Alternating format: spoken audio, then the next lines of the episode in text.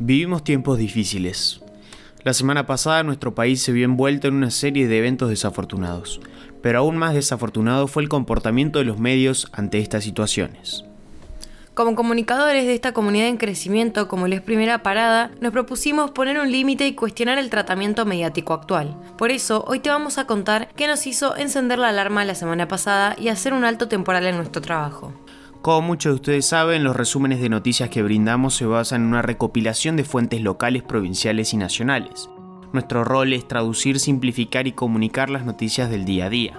Buscamos eliminar relatos que escondan intereses políticos partidarios, noticias que solo busquen beneficiar o perjudicar a una persona en particular, y principalmente eliminar todo intento de noticia falsa, rumor infundado o noticia confusa. Por otro lado, Publius Group, en su totalidad, se ha propuesto como un medio federal, una representación fehaciente del pensamiento, talento y producción de hombres y mujeres a lo largo y ancho del país. De ahí que en primera parada tratamos de comunicar noticias nacionales que revistan de importancia realmente a todo el territorio. La semana pasada todos nuestros ideales se vieron afectados por los medios tradicionales. Los diarios nacionales destinaron casi su totalidad de páginas a las vallas que había en la calle Uruguay y esquina Juncal en el barrio de Recoleta. Los diarios provinciales se hicieron eco de esto y desde el lunes pasado se limitaron a reproducir el mismo tema incorporando la federal opinión de los espectadores locales. No había noticia que no tenga que ver con las repercusiones partidarias del juicio vialidad. Ambos lados de la grieta se disputaron en una actuación vergonzosa la lucha más inmoral de todas, la de la discusión de las noticias infundadas disminuyeron al país a una disputa personal con mucho relato y noticias falsas que concluyeron de la peor manera.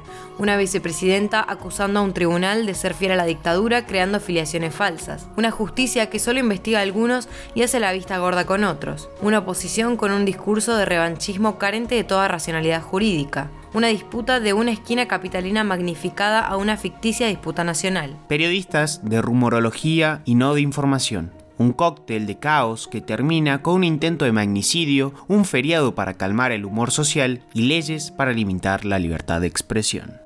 Son el problema, no la solución. Son los que nos perjudican, pero ellos se presentan como los perjudicados.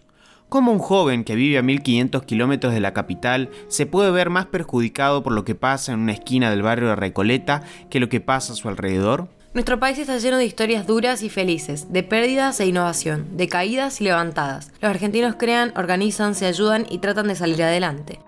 ¿Dónde están los medios en estas historias? ¿Dónde están los medios cuando a pesar de todo una pyme abre y crea empleo? Cuando una empresa o ciudadano innova y crea soluciones únicas? Cuando los jóvenes militantes de todos los espacios colaboran para mejorarle la calidad de vida a los que menos tienen? ¿Dónde están los medios responsables que hablan con los hechos y le hablan a un país?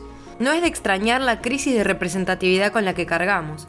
La política está encerrada en una disputa moral que solo puede ser relevante para unos pocos. La realidad los sobrepasa, los problemas reales los sobrepasan. Buscan un titular, un tuit con muchas interacciones y una minúscula aprobación de su círculo fanático más duro. La sociedad en general dejó de importar. El que sufre por las condiciones actuales no importa. El que se sobrepone no importa. El que le encuentra la vuelta no importa. Ni el que ayuda importa. Solo importa la lucha de poder, la lucha por su minúscula comodidad.